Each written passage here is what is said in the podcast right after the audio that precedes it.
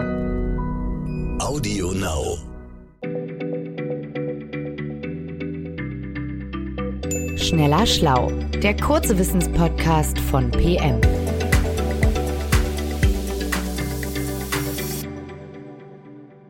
Hallo und herzlich willkommen zu einer neuen Folge. Heute wollen wir wieder ein medizinisches Thema behandeln. Seit Wissenschaftler erkannt haben, dass Krankheiten auch immer etwas mit unseren Genen zu tun haben, dann träumen sie davon, diese Krankheiten zu heilen. Und die Ärzte wollen dort eingreifen, wo die Leiden entspringen, in der menschlichen Erbsubstanz, in der DNA. Denn Krebszellen mit Chemotherapie anzugreifen oder Diabetespatienten Insulin zu spritzen, das bekämpft zwar die Symptome, das geht aber nicht an den Ursprung. Die möchten also tiefer gehen. Und eine Gentherapie, so die Hoffnung, könnte Patienten grundsätzlich helfen. Ich bin Christiane Löll, Medizinerin von Haus aus und zu Gast ist heute Nora Saga aus unserer PM-Redaktion. Hallo. Und die beschäftigt sich viel mit den Themen Biologie und Medizin und hat im Augustheft einen Artikel betreut. Der stammt von unserer Kollegin Andrea Bannert. Und Nora kann uns mehr über Chancen und Risiken der Methode erzählen. Also Nora, was meinen Mediziner denn eigentlich mit Gentherapie? Gentherapie bedeutet schlicht und ergreifend, dass das Erbgut eines Patienten verändert wird. Und der Vorteil ist, bei Krankheiten, die durch einen Gendefekt ausgelöst werden, kann man so wirklich die Ursache behandeln und nicht nur die Symptome.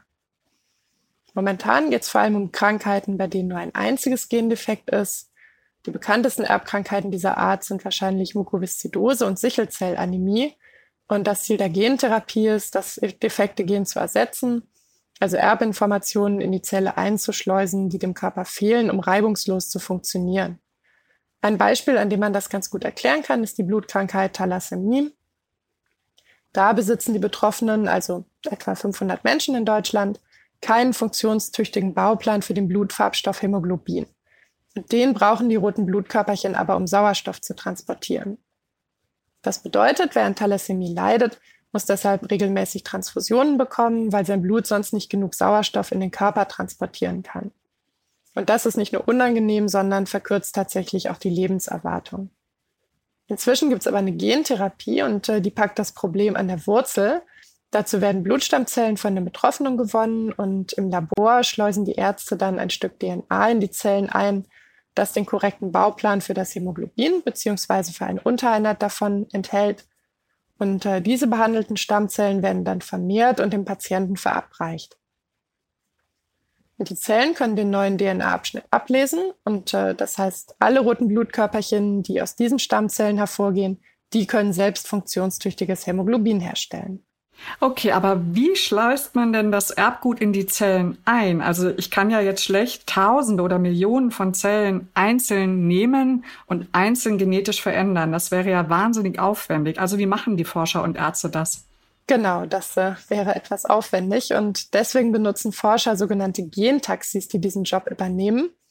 Meistens sind das Viren, denn deren Lebensaufgabe besteht ja quasi darin, Erbgut in Wirtszellen einzuschleusen, eigentlich ihr eigenes. Und verwendet werden aber als Gentaxis keine richtigen krankmachenden Viren, sondern inaktive Viren. Und damit man sie als Gentaxi einsetzen kann, werden diese Viren erstmal geleert sozusagen das heißt, ihr eigenes Erbgut wird komplett entfernt und durch den DNA-Schnipsel ersetzt, den man gerne in die Zellen einschleusen möchte.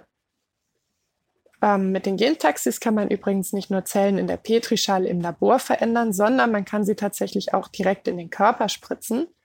Das wird beispielsweise bei Erkrankungen gemacht, bei denen ein Gendefekt Zellen der Netzhaut absterben lässt. Das heißt, bei denen der Patient langsam blind wird, weil die Reizweiterleitung von den ähm, Sehzellen zum Sehnerv nicht mehr richtig funktioniert.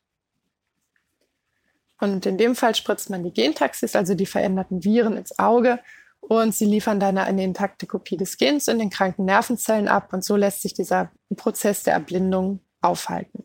Also ähm, kannst du mal einordnen, wie oft solche Therapien gemacht werden? Das hört sich ja alles einfach an, aber Gentherapien sind ja noch längst nicht so weit verbreitet. Ja, ganz so einfach ist es leider nicht. Laut Paul-Ehrlich-Institut sind momentan in Deutschland sieben Gentherapeutika zugelassen, alle für seltene Erkrankungen.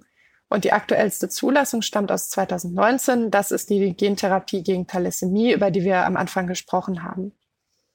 Und mit dieser Gentherapie gegen Thalassämie wurden bisher rund 50 Patienten behandelt, vor allem am Uniklinikum Heidelberg. Und von diesen 50 wiederum gelten 80 Prozent als Gehalt. Die brauchen also keine Bluttransfusionen mehr. Die meisten Gentherapien laufen, das muss man auch sagen, im Rahmen klinischer Studien ab. Das heißt mit wenigen Patienten und unter sehr strenger Kontrolle.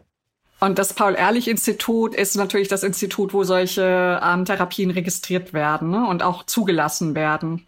Und aber es sind wenige Patienten. Du hast auch eben gesagt, 500 Patienten haben generell in Deutschland nur eine Thalassämie.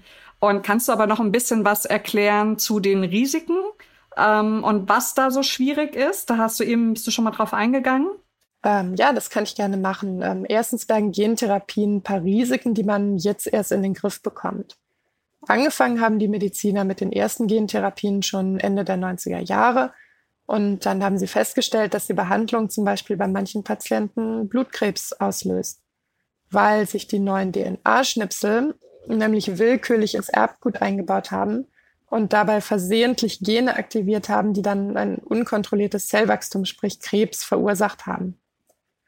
Und ein junger Patient ist außerdem gestorben, weil sein Immunsystem nach der Verabreichung dieser Gentaxis völlig außer Kontrolle geraten ist und letztendlich seine Organe versagt haben.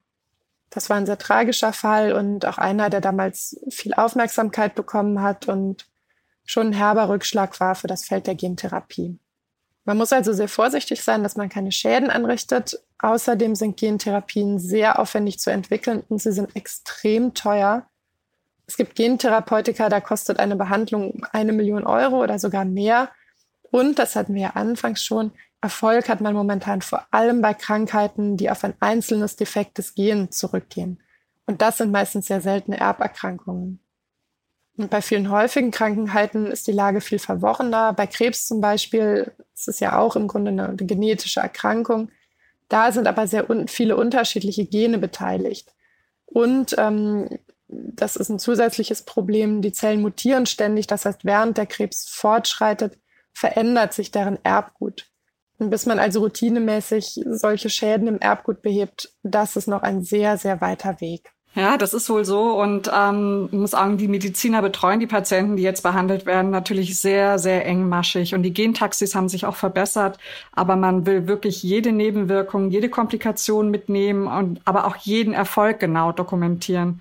Und dann muss man auch nochmal sagen, die Therapie bei den Menschen mit Thalassämie ist ja auch nicht so ganz ohne, denn bevor die Patienten die neuen genveränderten Stammzellen bekommen, wird ja erstmal ihr Knochenmark durch eine Chemotherapie ausgeschaltet, weil eben aus dem Knochenmark der Patienten die defekten Zellen kommen. Also es ist durchaus eine belastende Behandlung.